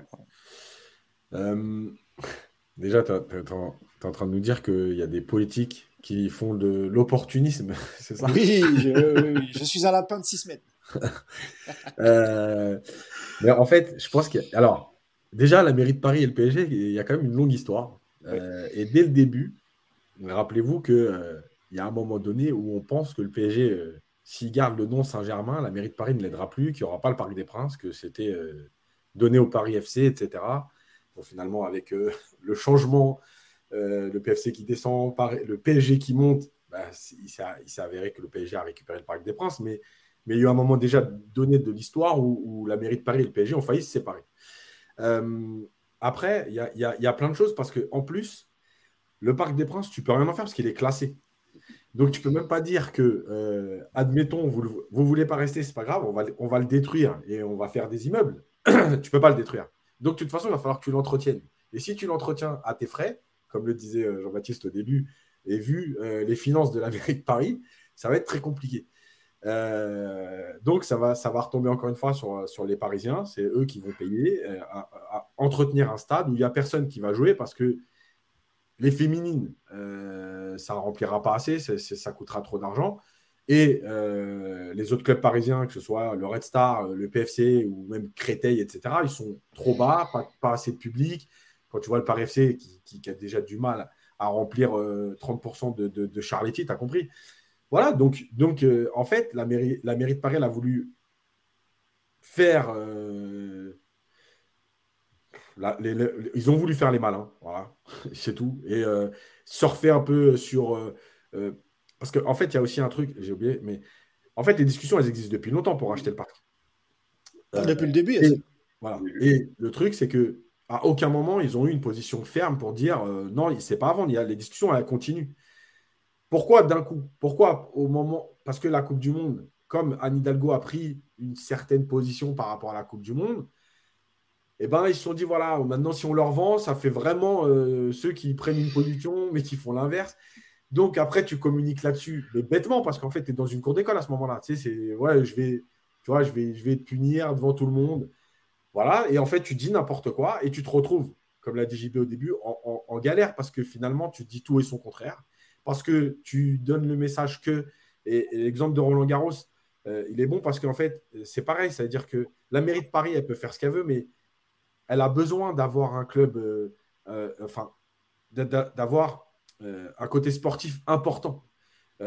en plus, tu vas organiser les JO, tu vas organiser la Coupe du Monde et tu es en train de dire euh, dégageons le club numéro 1 de Paris. Euh, enfin, partez du parc, on va, c'est fini, euh, allez voir ailleurs. Mais il n'y a rien de sérieux là-dedans.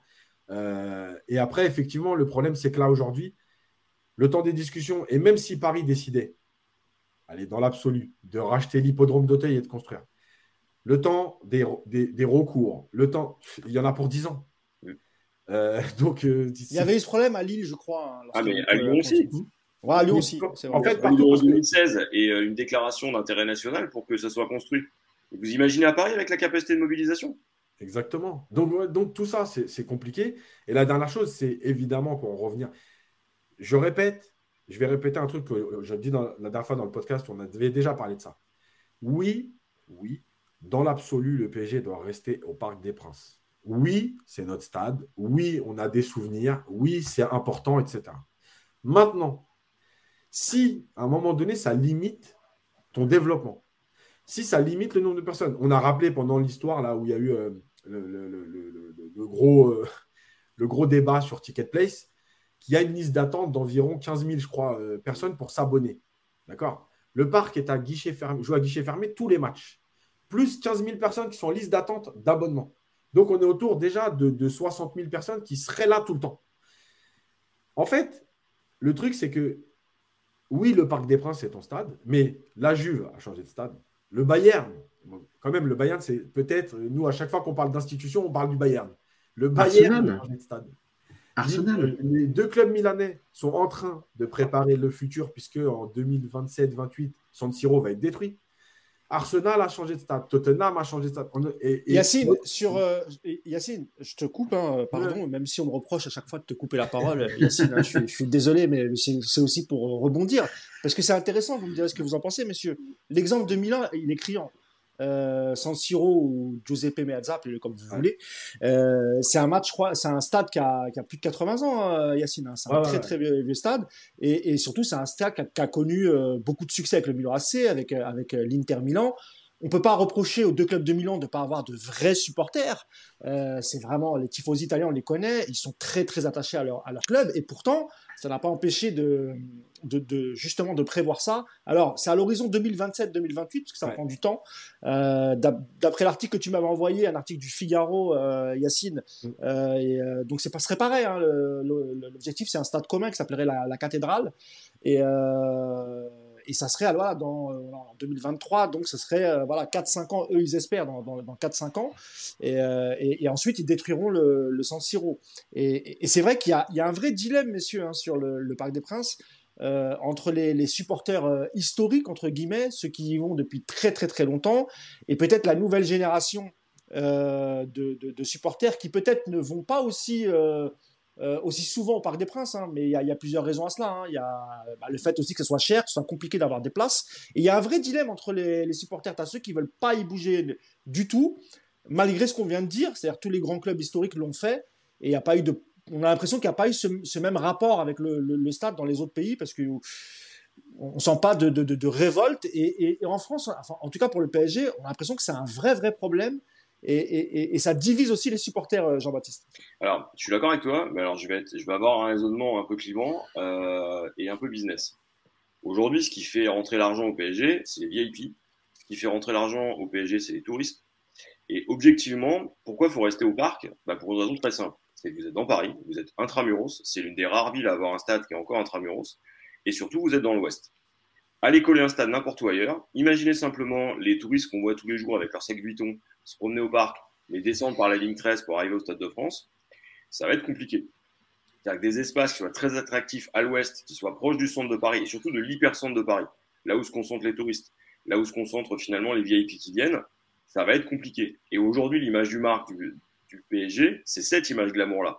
Si vous les envoyez à Poissy ou dans un endroit euh, relativement lointain de l'hypercentre, c'est pas les États-Unis. Hein. Il n'y a pas cette habitude d'aller dans des euh, dans, des endroits très, très éloignés. Et, à Londres, euh, on a eu la même on a la même question. Mais le Grand Londres est fait de telle manière que vous pouvez encore avoir des stades dans la ville.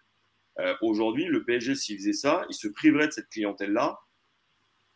Je suis pas sûr que ce soit leur raisonnement. C'est pour ça que tout le monde a intérêt à ce que ça reste au Parc des Princes, à mon avis.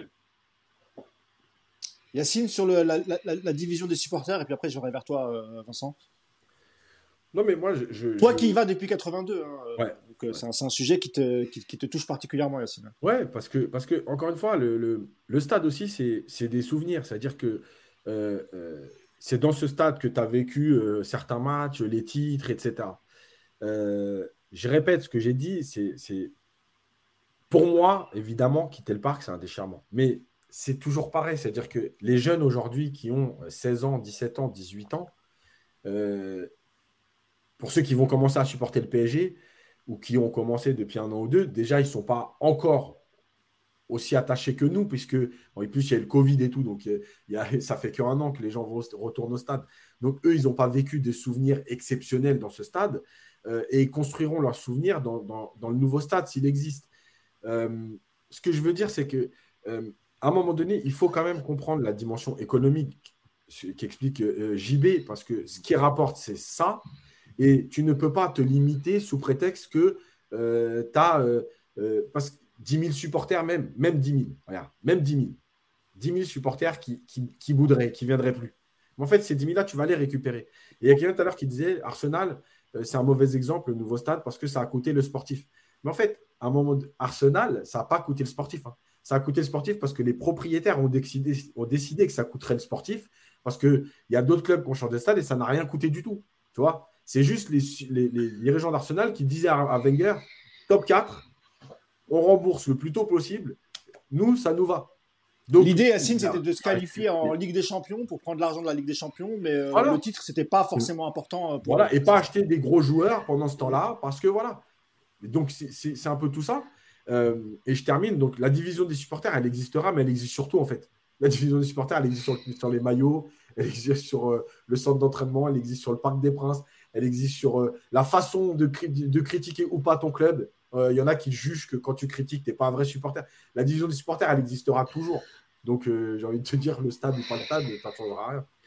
Vincent, sur, euh, sur les, les, supporters, mais, mais, JB, on a parlé tout à l'heure, hein, mais c'est vrai qu'on a l'impression que le PSG aussi, s'ils veulent augmenter la capacité, c'est plus pour les VIP, pour les loges. Et finalement, on a l'impression que le supporter historique ou le supporter lambda, ça les intéresse pas trop euh, à la direction du, du, PSG, vu les investissements qu'ils vont faire et, ah. vu qu'on parle beaucoup de, de loges VIP, euh, les touristes, etc. Plusieurs choses par rapport à ça. Euh, déjà, en fait, vous avez, quand vous êtes à la tête d'un club qui a l'ambition de gagner la Ligue des Champions, vous devez développer vos revenus. Donc, vous avez un intérêt pour développer votre revenu, c'est une chose. Mais aujourd'hui, quand on voit la liste d'attente ou la demande pour les billets, même si ce que je peux dire peut choquer, mais euh, le PSG pour avoir une politique euh, de billetterie plus élevée que ça. Hein. C'est-à-dire qu'en fait, quand vous prenez un avion, euh, si vous avez des places éco pas chères, c'est parce que vous blindez le prix de la first et de la business. un stade, c'est comme un avion. Donc, si on veut continuer à avoir des, places accessibles et pas trop chères, eh ben, il faut qu'on puisse développer le revenu par ailleurs. Et je crois qu'aujourd'hui, avec la, pression, le potentiel de vente ou de, euh, de sold out, c'est-à-dire de, de, matchs euh, avec tous les billets vendus, le PSG pourrait avoir une politique tarifaire encore plus élevée. Si on estime déjà qu'elle n'est pas, qu'elle pas trop euh, pour certains, je, peux comprendre qu'elle le soit. Donc, je crois que la volonté du PSG, c'est à la fois d'avoir un stade qui permet de continuer de, de, développer ses revenus, donc d'avoir plus de, de places VIP, mais aussi de conserver une politique qui permet d'avoir plus de fans. Et, donc, c'est ça qui est important. Et en cela, euh, moi, j'arrive à me demander si euh, le parc, de toute façon, on sait que la contrainte avec le périph, on sait qu'au mieux, a priori, on peut l'amener à 60. Je, quitte, on, parle actuellement d'un stade qui a 48 000 places. Il faudrait rajouter 12 000 places pour arriver à 60 et ça coûterait 500 millions d'euros sur quelque chose qui a déjà coûté 85 d'amélioration. Vous imaginez 600 millions d'euros pour 12 000 places de plus au total, c'est quelque chose de colossal. À ce prix-là, le, le, le Groupama Stadium à Lyon a coûté 480. Alors, c'est Lyon, c'est pas le même foncier qu'à Paris, d'accord. Mais ça veut dire que vous mettez euh, la même somme, voire même un peu plus, un milliard, disons, euh, et vous n'avez pas un stade de 60 000 contraints, mais un stade de 70 ou 80. Et par rapport à ça, bah, la différence par rapport à Arsenal, c'est qu'Arsenal, c'était le club qui devait le financer. Là, pourquoi ça serait le club qui le finance? Ça pourrait très bien être une entreprise du Qatar qui construise un stade et qui le loue après au, club. C'est-à-dire que c'est là où, pour moi, le bras de fer de la mairie n'a pas de sens, c'est que vous n'êtes pas sur un acteur qui est un acteur classique contraint. C'est-à-dire que pourquoi faire supporter au club, si, si, vous êtes à la tête du Qatar, oui, très bien, j'ai besoin d'un stade, et ça va être mon entreprise X qui va financer le stade et qui va le louer au club dans des proportions comparables, par exemple, à ce que euh, le club paye à la mairie de Paris. Vous pouvez. Je vais, je vais, juste lire quelques commentaires sur le, chat, parce que c'est pareil, hein, ça fait beaucoup euh, réagir hein, sur le, le, Parc des Princes. Il y a un peu tous les avis. il y a euh, Kinmon qui nous dit Moi, j'ai votre âge, supporter depuis le milieu des années 90. J'ai été au stade après le plan Le Prou. Euh, j'y allais pas avant euh, le coup, euh, à cause des problèmes qu'il y avait dans les tribunes, notamment en tribune Boulogne. Il parle un peu des skinheads. Qu'est-ce qu'on a d'autre? Il y a Gisèle Bardon qui dit c'est un faux, un faux argument. Il y a juste à voir la, sécurité qu'il y a autour du Parc des Princes un jour de match et la sécurité qu'il y a autour du Parc des Princes un jour lambda. Donc là, il y a aussi des gens qui craignent. Alors, ça, ça faisait réaction au Stade de France en fait. Et je pense qu'il y a des gens qui ont été traumatisés par ce qui s'est passé lors de la finale de Ligue des Champions. Et, tu en vous en parliez hein, notamment des touristes. après ce qu'ils ont vu, est-ce que ils aimeraient aussi aller voir du côté du, du, Stade de France? Il y a Trigliassi. Par contre, juste Mousse, si vite fait, franchement, moi je le dis cash, autant quitter le parc, c'est un déchirement et tout, il y a pas. Mais il faut pas aller au Stade de France. Bah non, oui, ça, oui, c'est pas un stade de foot. Tu vois trop mal, c'est une horreur. Euh, il n'est pas bien, enfin, il est pas bien situé. Pour y aller, c'est une galère. Non, mais déjà, soit tu construis ton stade, soit tu restes au parc, mais surtout pas aller au Stade de France. Il y a Mounir qui nous dit la mairie ne changera jamais d'avis. Elle s'est trop engagée publiquement et elle est, euh, elle est euh, ligotée par ses, ses c'est quoi? Oh Ses finances. ah, ligotée par ses alliés, pardon. J'ai du mal à le dire. Et là, c'est trop dogmatique je vais devoir vous laisser. Euh, ah oui, j'y vais, oui, c'est vrai. Tu as un rendez-vous. Euh, donc, je vous souhaite une bonne, euh, une bonne fin de discussion. Et puis, euh, le parc à Paris. Voilà. Ouais, merci JB. Parce que ça va être, ça va être l'objet du dernier sujet. Merci d'avoir été là, JB. Et à bientôt. Ciao. À bientôt. du coup, Vincent, la, pour, pour, pour, pour, pour, pour, clore ce, ce, ce, podcast, hein, la, la, solution, c'est quoi alors? C'est vraiment d'aller chercher un terrain. on a parlé de. On a parlé de, l'hippodrome de Saint-Cloud, pardon. Il y a le maire de Joinville qui a proposé de construire aux abords du bois de Vincennes, il me semble. Je pense que c'est pas, c'est pas, c'est pas réalisable. Yacine vient de le dire, le Stade de France. Il y a, peu de gens qui est pour. Et, on imagine mal le PSG euh, investir dans un, dans un stade qui, qui, ne sera pas le sien et pour l'augmenter de quelques milliers de places. Oui, oui, tout à fait. Je, encore une fois, le, PSG version Canal Plus a refusé le Stade de France en faisant des études par rapport à cela. C'est-à-dire que euh, regardons ce qui se passe à Londres. C'est-à-dire que les, clubs ont euh, un territoire de prédilection. Emmener le PSG de l'ouest à, l'est, à Vincennes, ça n'a pas de sens. L'emmener au nord, pas plus. Donc ça joue à l'ouest. Et à l'ouest, tu parles de, de Saint-Cloud, mais entre pour moi, Auteuil ou Longchamp, gardons à l'esprit aussi que euh, le Qatar est, impliqué dans les sports hippiques. Donc, des relations, euh, elles existent. Euh, ce, qui renforce encore mon point de dire je ne comprends pas comment, moi, à la, place de la mairie de Paris, je, n'enclenche pas de bras de fer. Et, quand on regarde tous les atouts que la personne que j'ai en face de moi peut, pourrait actionner, la relation avec le monde hippique, elle existe. Et si on regarde à Paris, j'aurais tendance à dire qu'il y a trop d'hippodromes. Donc, euh, euh, est-ce que c'est fait? Évidemment non, mais est-ce que c'est envisageable? Bah, Ça ne s'appelle pas une face nord. Hein. Donc, voilà. Et, si vous mettez un stade, gardons l'exemple d'Arsenal. Le Arsenal, entre son ancien et son nouveau stade, ils ont déménagé à 500 mètres ou 1 km à votre d'oiseau. Euh, si vous passez du parc à Auteuil, ça change quoi pour les touristes? C'est encore mieux. Vous êtes à côté de Roland Garros, euh, il y a le périph aussi. Enfin, oui, pour les, pour les accès, en vérité, ce ne serait, pas, serait pas si compliqué que ça. Quoi. Bah, il y a du foncier, hein, il, y a il, y a du terrain hein, dans cette zone-là. Et, on peut rappeler aussi que euh, l'hippodrome d'Auteuil, c'est quand même une piste qui est envisagée depuis l'époque Canal+. Hein. C'est pas, euh, c'est pas, c'est pas tombé du ciel. Hein. Donc il y a déjà des études qui ont été faites depuis longtemps. Ça a toujours été quelque chose qui est revenu. Il y a eu euh, faire le centre d'entraînement ici. Après, ça a été le nouveau stade. Mais c'est un, endroit qui revient euh, tous, les, tous les trois ans. on entend parler de l'hippodrome d'Auteuil. Et, et, pour ceux qui ne connaissent pas réellement ce, coin-là, entre Auteuil et Longchamp, tu, peux, tu peux y aller à pied. Hein, oui, oui, c'est pas, c'est pas très loin. C'est dans le bois de Boulogne, hein, de toute façon. C'est pas... Ah, voilà, le bois de Boulogne, cher à notre ami Ander Herrera. Euh... Yacine, euh, on, parlait du, risque en cas de déménagement de, la perte de certains, euh, euh certains supporters hein, qui allaient de, longue date.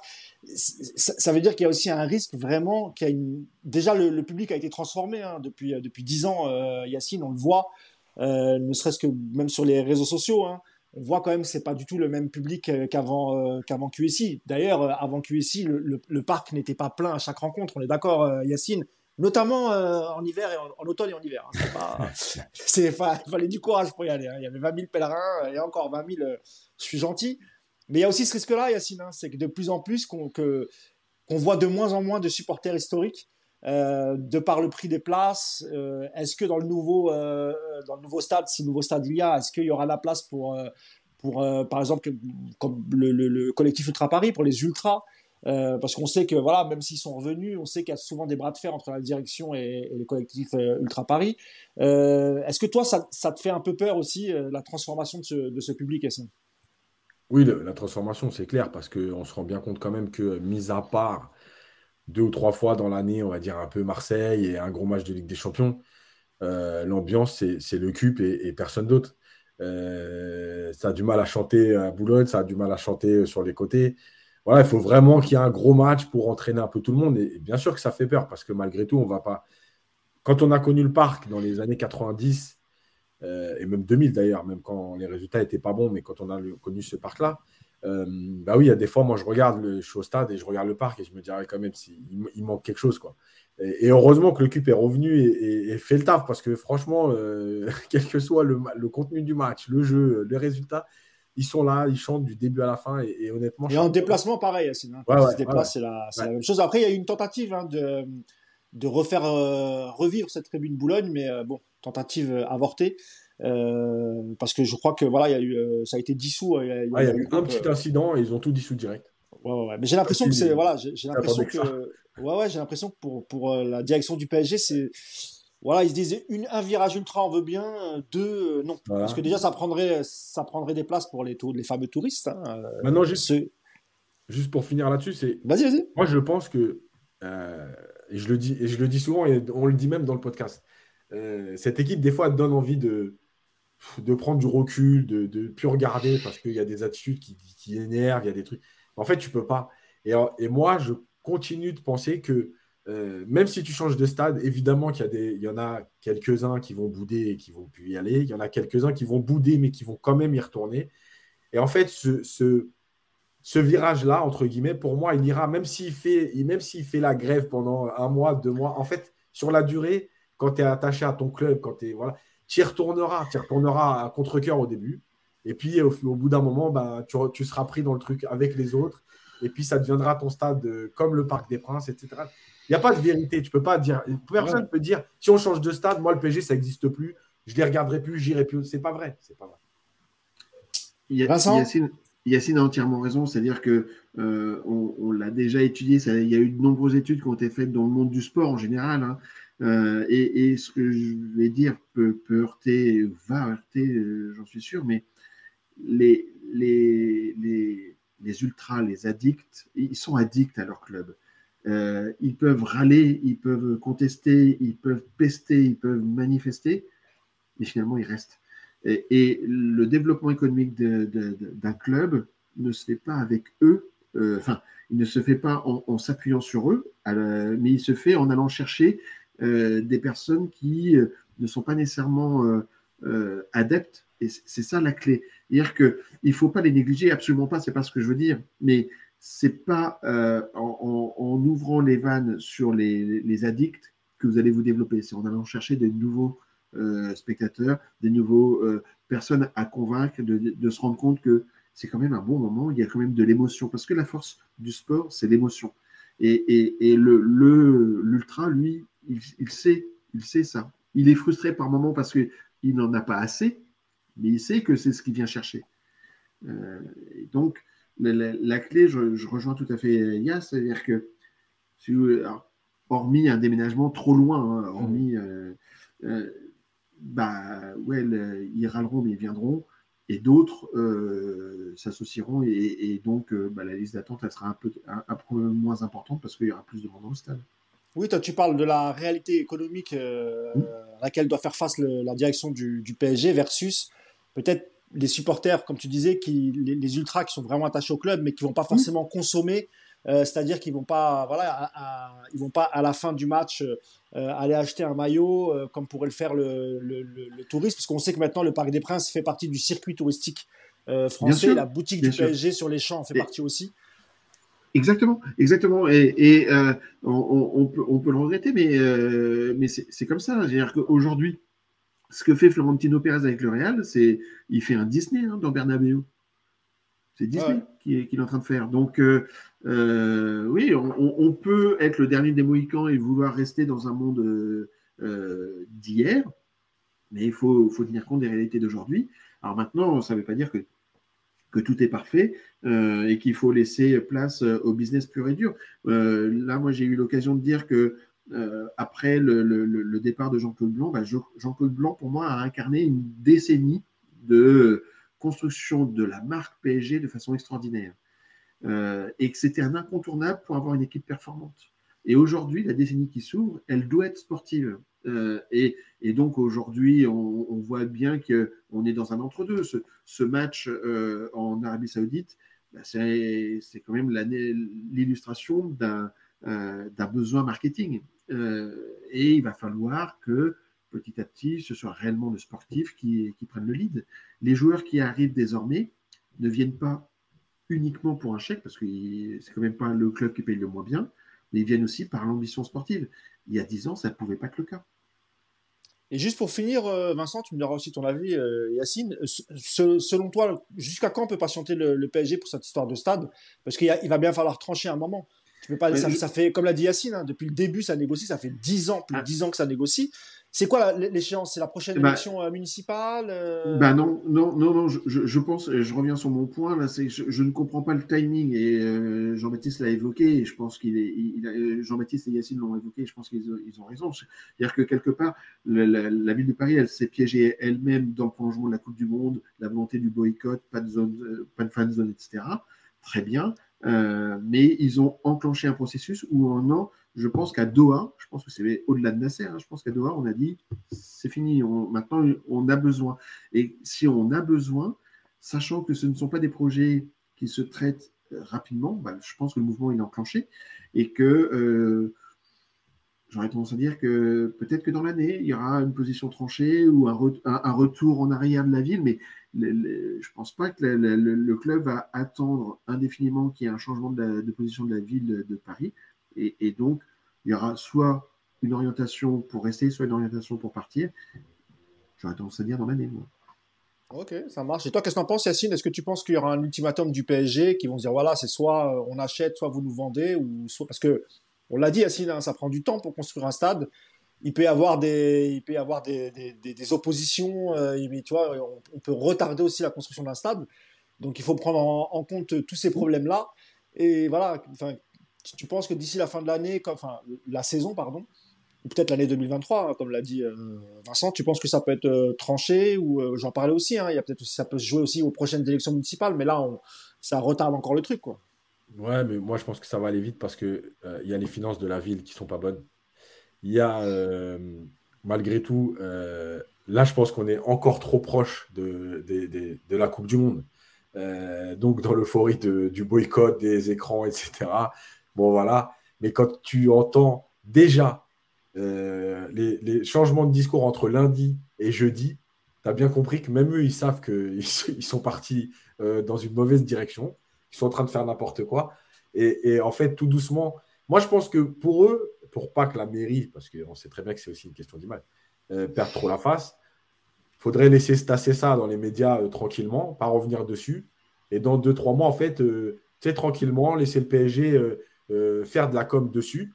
Parce que euh, on dira bah voilà en fait bah oui non on a réfléchi euh, il y a quand même l'entretien ça va coûter tant. Parce que encore une fois hein, qu'il y ait, quelqu'un dans le stade ou personne faut entretenir le stade hein, vous pouvez pas le laisser comme ça à l'abandon. Donc il y a tout ça et je pense qu'à un moment donné tout le monde va revenir à la raison ils ont tenté un coup de pression un peu dans l'euphorie de la Coupe du Monde et un peu pour dire c'est nous qui décidons en vérité tu décides pas tu décides comme disait Vincent tout à l'heure tu décides si par exemple pour Roland Garros oui, tu peux mettre un coup de pression s'il n'y a que Roland Garros. Mais dès que les mecs ils ont trouvé un terrain et qu'ils disent bah, nous on fait le double de Roland Garros ici et pour deux fois moins cher, bah, ton coup de pression il est déjà mort. Donc, euh, donc voilà, surtout que... ça va avancer vite. Surtout que le stade ne servira plus à rien, comme tu l'as dit. Hein. Bah Aucun club de Paris ne pourra le remplir. À part le louer pour certains événements, tu seras déficitaire. Et puis il y a l'entretien qui coûte très très cher. Et on n'a pas parlé du toit aussi qui pose, qui pose problème aussi. Parce qu'à la, limite, juste, euh, à la limite, tu avais le stade français. Mais même le stade français, ils ont rénové Jean juste à côté. Donc, tu ne peux bah pas dire, euh, bon, bah, finalement, on va mettre un club de rugby. On va... Enfin, tu peux rien faire. C'est... Si tu perds le PSG, le stade, il est mort. Et une dernière question, Vincent, et, après, on, va s'arrêter là-dessus. Est-ce qu'on peut imaginer, par exemple, un partenariat entre la mairie de Paris et le PSG, c'est-à-dire que le, PSG achèterait, je sais pas, 70-80% du, stade et laisserait 20% à la mairie de Paris pour qu'elle ait une source de revenus ou c'est inimaginable ça? Euh, quand tu cherches une porte de sortie, je pense que tu peux mettre quelques avocats sur le dossier et trouver des solutions. Euh, une porte de sortie pourrait être de dire aussi, euh, parce que on est effectivement sur un sujet d'image et de d'orgueil ou, ou, de crédibilité politique ou autre, vous mettez le mot que vous voulez, euh, c'est de se dire, bah, là où le PSG euh, proposait 40, euh, on a fait le deal à 100 ou 120, et comme ça, on a l'impression qu'on a sauvé les, les, les, les finances de, la, ville de Paris. Exactement. C'est donc le, le sujet là-dedans, c'est effectivement sauver la face va, être un, un sujet d'une manière ou d'une autre. maintenant, des, montages, ouais, on peut toujours en trouver des montages. Euh, le sujet, quand même, c'est que si on pose des questions, euh, vous, êtes dans une, un appartement, vous êtes dans une maison, euh, vous voulez l'agrandir, mais vous la louez, et on vous dit ben, non, non, faites les travaux, mais la maison restera à moi et je la récupérerai dans 10, 20, 30 ans ou 40, peu importe, mais c'est à moi. Forcément que la position du PSG, elle est logique. Maintenant, la ville de Paris, on peut comprendre aussi son sujet de patrimoine, c'est le sujet de ses finances surtout. Eh, on est à 7,7 milliards d'endettement. Je ne sais pas si les gens se rendent bien compte du chiffre. Eh, et euh, depuis, depuis quelque temps, euh, c'est limite un milliard par an quand même d'endettement. Alors, euh, je ne voudrais pas qu'on mette tout sur le sujet du sport parce que je ne suis pas sûr que ce soit Paris 2024 qui, crée la dette, peut-être des ronds-points ou, autres, mais, c'est un vrai sujet quand même. Eh ben, écoute, je te remercie beaucoup, euh, Vincent. Merci d'avoir été avec nous aujourd'hui. Oui. Euh, si on peut répondre à deux trois commentaires. Le parc. Ah bah vas-y, je t'en prie. On peut pas, on peut pas détruire le parc. Le parc est classé. Donc pour l'instant, oui, on peut pas. Voilà. Donc il faut que les choses soient claires parce qu'il y en a qui disent, elle va mettre, elle va faire des apparts, elle va faire. Non, non, elle peut pas, elle peut rien faire du tout. Ou alors des apparts dans les tribunes, mais mais c'est tout. Il y a, peut-être une piste, hein. c'est que euh, la, Fédération française de football ou, de rugby, à un moment donné, cherchait leur stade, surtout le, rugby. Mais euh, euh, là, elle ne pourra pas dire je vends ou je ne vends pas. Ouais. Et, l'autre chose, je répète, j'avais pris cet exemple la dernière fois et je voyais que ça faisait débat dans le, dans le chat, l'histoire de la maison. voilà, quand tu grandis dans une maison, ben oui, tu es attaché, c'est là où tu as grandi, c'est tes souvenirs. Mais à un moment donné, euh, tu t'en vas, tu changes, et tu as un pincement au cœur, mais, mais dix ans plus tard, tu as oublié ta première maison, ou, en tout cas, elle est dans tes mmh. souvenirs, mais tu t'es habitué à la nouvelle. C'est l'histoire de la vie, en fait. Et oui, le stade, on y est attaché, mais encore une fois, si tout le monde ne peut pas faire ce qu'il faut pour faire grandir le club, eh ben, euh, on construira nos souvenirs dans un nouveau stade, et puis c'est tout. Après, sur le chat, c'était partagé. Hein. Tu as des gens, effectivement, euh, qui, qui, voulaient absolument rester. Et puis, tu en as d'autres qui disaient, bah, de toute façon, moi, je supporte le PSG, où qu'il aille.